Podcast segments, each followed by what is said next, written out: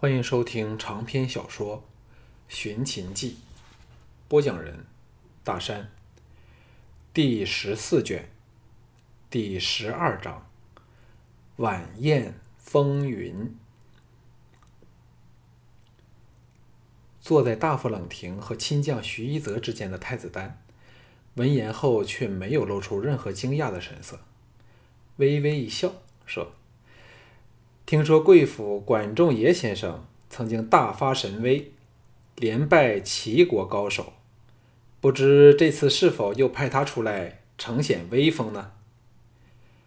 像太子丹这类掌握实权的王位继承人，见惯了场面，经惯了风浪，明知道在这种宴会比武是退缩不得的，不但会被人看作胆怯，若是国与国交往时，说不定因为示弱而招来灭国之祸，反而胜败乃是兵家常事。输了虽然颜面无光，却是人人都可以接受的事儿。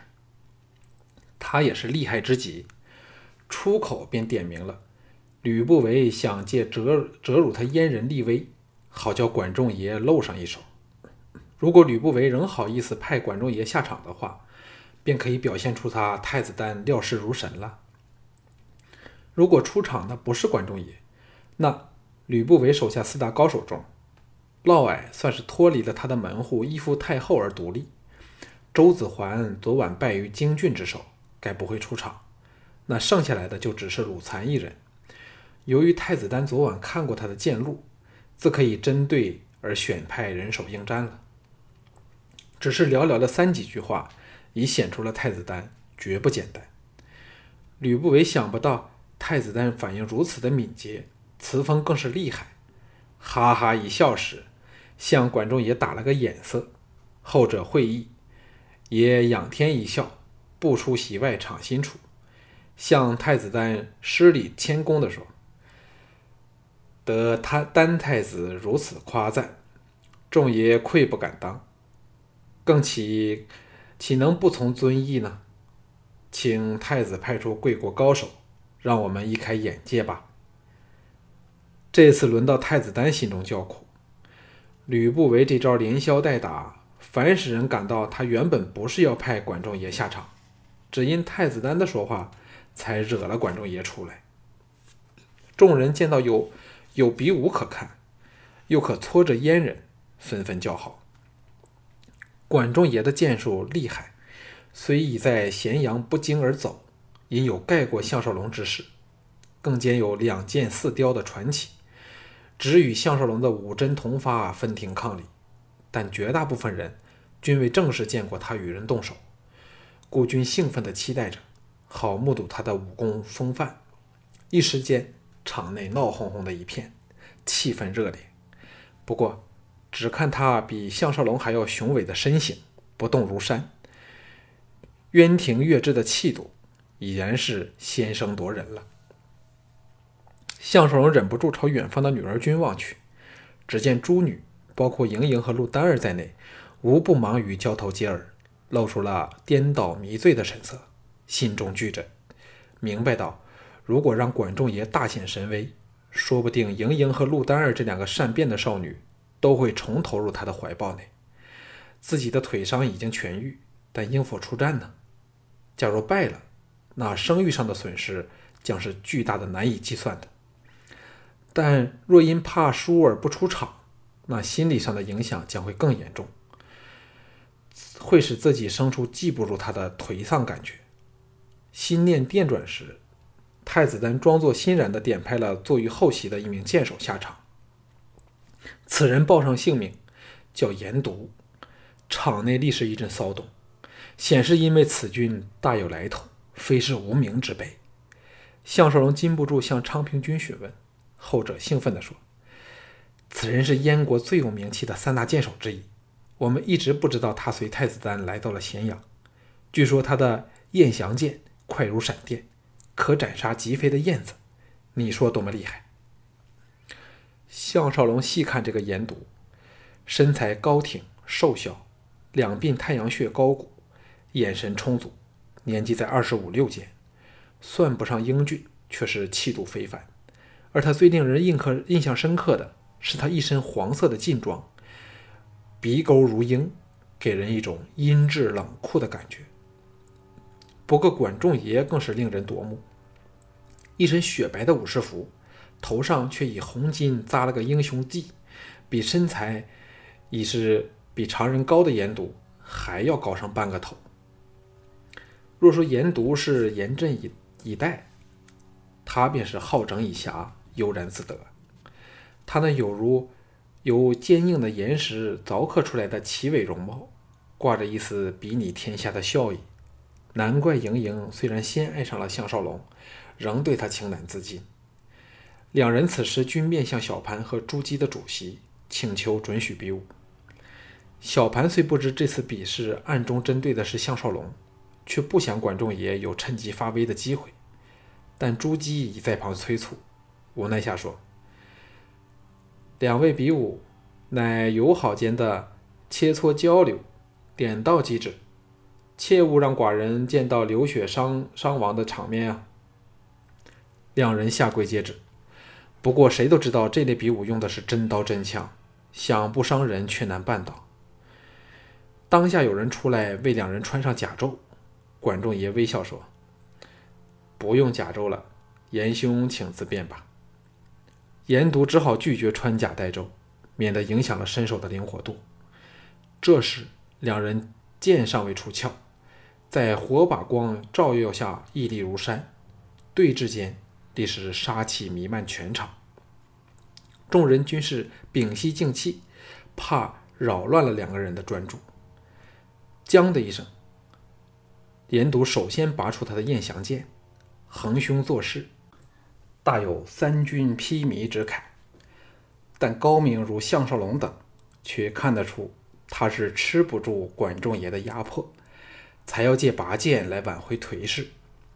那是只有高手对峙时才会出现的情况，就像两军对垒，只看军容阵势和士气，就可大约的猜出谁胜谁败。管仲爷哈哈一笑，左手一拍挂在右腰的剑，这才说。管某这把剑名叫长戟，乃出自越国名将所铸，剑长五尺四寸，比一般的剑长上一尺有多。严兄莫要轻忽了它的长度呢。将的一声，长戟刃被右手闪电的拔了出来。当众人的脑海中都留下剑指星空、闪耀辉灿的深刻印象时，已是一剑挥出。同时配合步伐，抢至严独身前七步许处。项少龙见他以左手拍剑，心中隐隐感到点什么，却无法具体的描绘出来。同时招手唤来铁卫，命他暗中回营去取墨子剑。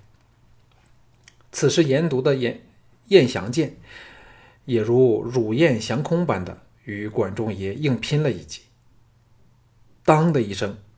两个人同时收剑后退，虎视眈眈对手。众人连大气儿都不敢透出一口。刚才的一剑只是试探的性质，好戏仍在后头。项少龙见严独持剑的手微微抖颤，知道他在臂力比拼上吃了暗亏。不过这个严独的底子已是非常硬朗了，只可惜对手是管仲爷。管仲爷脸上露出了一丝自信的笑意，冷喝一声。再一剑劈去，角度、力道似乎和上一剑毫无分别。可是旁观的人无不感到此剑凌厉无匹，隐含惊天动地的奥理，任谁身身当其锋都有难以招架的感觉。严独大喝一声，燕翔剑由内弯出，划了一道优美的弧线，将的一声击弹在对方的长戟刃上，竟是后发先至，不愧燕翔之名。但纵是如此，仍被震得退了小半步。管仲爷正要抢攻时，严独再喝一声，咔咔咔，连退三步。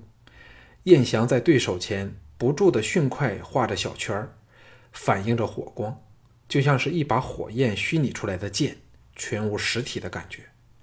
如此剑法的确是惊世骇俗，众人不由得打破止水般的静默。爆出了如雷的彩声。管仲也想不到对方剑法精微至此，封死了所有近路，大振雄心，一声长啸，剑势略收，再化作长虹，分中猛劈，剑吟之声破空而起。只是其势，已可使三军一匹，而他威武如天兵神将，令人生出了永不能把他击败的感觉。那种感觉是如此强烈，连严独也不例外。气势顿时减弱了两分，金铁交鸣声连串响起，接着两人忽地分了开来，剑招快如闪电，大部分人都看不真切，更甭论分个胜败，谁胜谁败了。将的一声，管仲爷剑回鞘内，但仍是木住对手，剑锋像长了眼睛的毒蛇一般，回到鞘内那个狭窄的巢穴里，看得众人瞠目结舌。盈盈等更是为他呐喊的力竭声嘶。严独的燕翔剑仍是遥遥指对方，但脸色转白，额角渗出了豆大的汗珠，一阵摇晃后，剑撑地上，显然是因为用力过度而虚脱。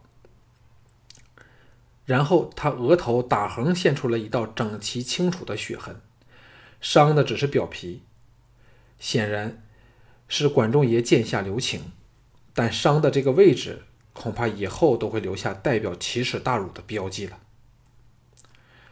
管仲爷抱拳说：“承让了。”当下有人奔出来，把眼含怨毒的严毒扶走了。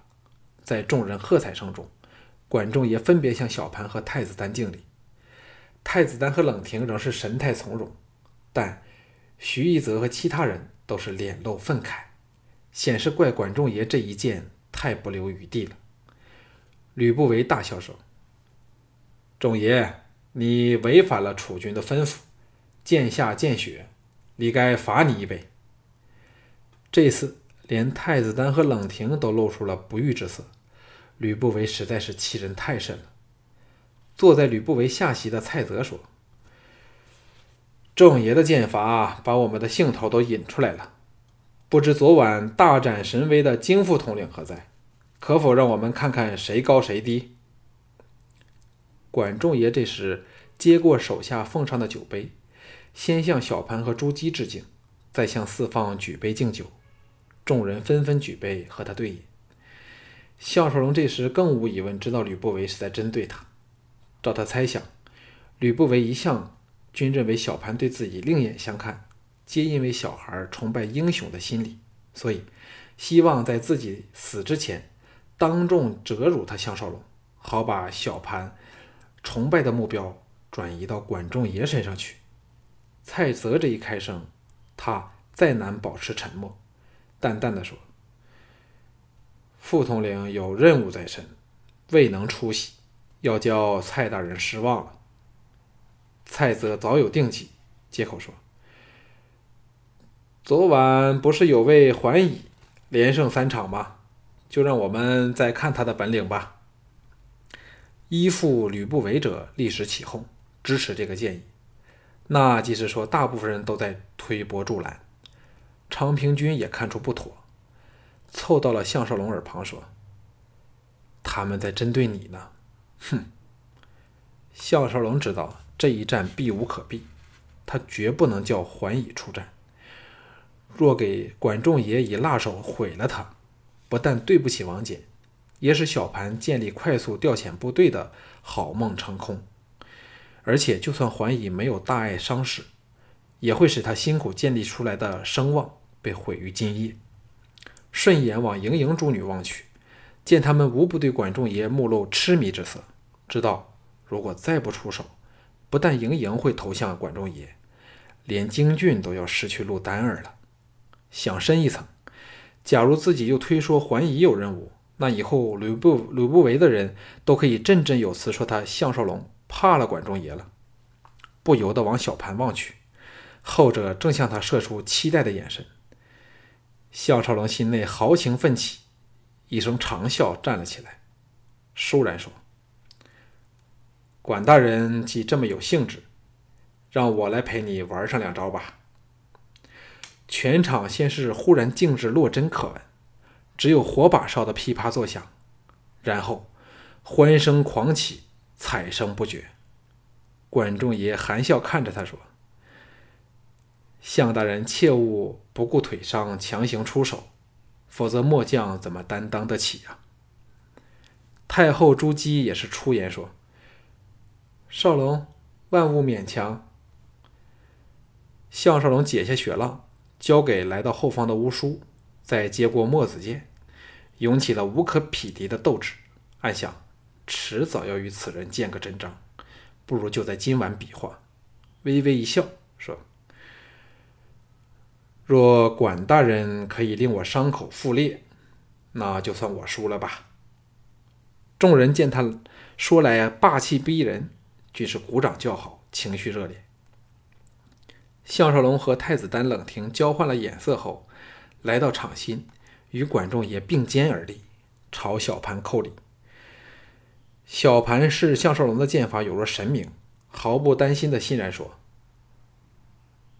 刀剑无眼，两位卿家小心了。”项少龙心中明白，小盘是要自己把他给杀了，心中一动，想到了制胜的诀窍。管仲爷是以为自己必死，所以怎都不肯与自己同归于尽，只是这一点亦可叫他吃个大亏了。而另一个优点。就是自己看过管仲爷出手，而对方则对他的剑法一无所知，充其量都是从别人口中听来。假如自己能把墨子剑法融会无忌地使出来，必叫他大为头痛。想到这里，已有定计，两个人分了开来，在全场的墨烛下，凌厉的眼神紧锁交击，决战一触即发。这时。场边来了很多闻风而至的人，挤得外围水泄不通，盛况空前。姬嫣然诸女由于巫术回营取墨子剑，大吃一惊下匆匆赶来。到了昌平君那席，挤坐着，秦青也来了，加入了他们那席去。人人的心都悬到了半天高。朱姬虽不担心管仲爷会伤害项少龙，但仍是花容惨淡，差点不敢看下去。管仲爷谦虚地说：“能与项大人一较高下，实在是管仲爷平生快事。”项少龙从容说：“未知管大人这次会否使出看家的左手剑法呢？”此语一出，登时全场哗然。谁想得到，管仲爷多次与高手对招，仍没有使出真实的本领。管仲爷首次脸色微变，干笑说：“向大人眼力确实非凡。”项少龙要的就是他那刹那的震撼，哪会放过？托在肩上的墨子剑弹上半空，一声看剑，剑随人走，借墨子剑重量之力，朝管仲爷的面门电射而去。将，管仲爷果然以左手拔剑，沉腰坐马。闪电般的挑上了墨子剑，项少龙不进反退，使出了末世博弈三大杀招之一的以收以守为攻，木剑吞吐无定。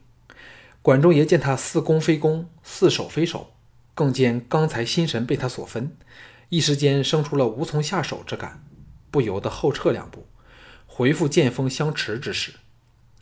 众人见项少龙高手出招，果然是不同凡响。顿时献上一阵彩声。项少龙此时进入了末世心法里，把胜败生死抛诸脑后，心中一片澄明，对敌人的动静全无半点遗漏。众人见两人都是威风凛凛、状若天神，大感紧张刺激。莹莹等初睹项少龙惊人的身手，都目定口呆，心醉不已，一时间不知道该捧哪边的场才对了。管仲也感到对方的气势和信心不住增长，嘴角竟然溢出一丝笑意，冷喝一声，似拙使巧的一剑击出。这一主动出击，个人立时看出他的左手剑确实优于右手。首先，他无论头、手、腰、腿都配合的完整一致，不可分割。虽是左手出剑，但你却可以感到他是用整个身体去完成这个动作。并不仅是手臂的移动，这种整体力道的感觉固是惊人，但最使人心寒的就是他这一剑明明快如雷，奔如电，偏偏有一种清楚分明的朴拙，使你可以把握剑锋的意图，还要生出欲避无从的颓丧感。如此剑法，却是剑道大成之境，欲快欲慢，拙中藏巧。人人都在为项少龙担心时，项少龙剑交左手，脸容有如不剥古井。墨子剑天衣无缝的斜劈在管仲爷离剑锋三寸许处，这正是项少龙高明之处。凭着坚如钢石的重木剑，他已经堪堪抵消了管仲爷叫他略为优胜的臂力，而刻下所取的劈击点更是对方力道薄弱之处，顿时把管仲爷的长戟刃。荡了开去，管仲爷首先想不到项少龙会改用左手剑，以致原先想好的后招全派不上用场，更想不到木剑的力道如此的沉雄凝聚。吃了一惊时，项少龙一连三剑刷刷刷的连续劈至，管仲爷脚步不移，稳守中门，招招强风硬架，仗着惊人的体力和速度，抵消项少龙。狂风暴雨般的凌厉剑法，众人看得如痴如醉，狂呼乱叫，都不知为哪一方打气助威，场面激昂炙热。剑来剑往，响声不绝。三剑后又来七剑，压迫的观者都透不过气来时，两个人分了开来，再成对峙之局。项少龙故事需要时间回气儿。管仲爷何尝不是被重木剑击得心浮气躁，不敢冒进？项少龙不由得心中佩服。他曾和萧卫谋交过手，一向又惯于与臂力惊人的藤毅对打练习，所以应付起像管仲爷这类体魄过人之事，分外有心得。刚才他以利用物理学上的原理，用抛物线和螺旋的方式融入剑式中，仍不能把管仲爷逼退半步。可知道对方的防守是如何的无懈可击，韧力惊人至何等地步？更可虑者，自己是趁对方落在下风时乘势强攻，犹未能破他剑局，只是在这一点，自己便难有胜望了。不过，这只是指一般情况而言，战果往往决定于心理因素和策略，而他却是这方面的高手。管仲爷也被他攻得心惊胆战，一向以来。他的剑法都是以攻为主，但刚才那十剑，他只能苦守。他却是破题儿第一遭遇到了这件事儿，全场一片肃然，静待这两大顶尖高手第二轮的交锋。管仲也比项少龙快了一线回复过来，长戟刃先往下潜，身随剑法斜飙往上，挑向项少龙的心窝。横剑挺立，稳如山岳的项少龙。一声长啸，竟看也不看挑来之剑，侧身进步，一剑朝管仲爷的额头闪电劈下。场中登时惊呼四起。项少龙是有苦自己知，他刚才与管仲爷一轮硬拼，尚未回过气力。如果强行封格，必被对手这蓄满世道的一招震退，那是对方展开了剑时，再难做扳平。但这一劈却非常是鲁莽之举。要知他先侧身避过要害，而对方要改变剑势，更需有刹那的空间。就是这个缓冲，他的墨子剑将可以先一线劈中对方，自己虽不免受重伤，但对方必然是一命呜呼，再无别的结果。管仲爷还是首次遇上这种以命搏命的打法。正如项少龙所所料。他怎么肯为一个死人牺牲自己呢？忙回剑上格，当的一声响彻全场。项少龙浑身吃奶之力，再加上墨子剑的重量，全都由管仲爷消受了。这个巨汉全身一震，吃不住力道的冲击，终于退了一步。项少龙抓到了这个机会，哪肯放过？使出一直深藏不露的三大杀招最凌厉的攻守兼资。突然间，剑光大盛，奇奥变化，长江大河般的往管仲爷攻去。管仲爷见他一招之中含蕴着无穷的变化，长啸一声，全力反击。旁观诸人由小盘而至侍卫兵卒，无不高声呐喊，声如潮涌。项少龙杀的兴起，把墨子剑法也忘了，招招有若羚羊挂角，无迹可寻。他的身体有如虎豹，既灵动如神，又弹跃快速，更无一招不是一命搏命，狠辣至极。管仲爷虽不情愿，脚下仍然是腾腾直退，到退了七步时，才因项少龙力道稍歇，凭着一套有如织女穿梭、细密、细腻绵密的手法，把下风之局扳了回来，刚刚好挡着项少龙的攻势。项少龙再劈一剑，收到退后，义太悠闲地把木剑扛在肩上。管仲爷松了一口气，当然不敢冒进了。两个人再成对峙之势。吕不韦难掩脸上的惊容，站了起来，高声说：“停战！”一时，所有人的目光都移到了他的身上去。《寻秦记》卷十四中。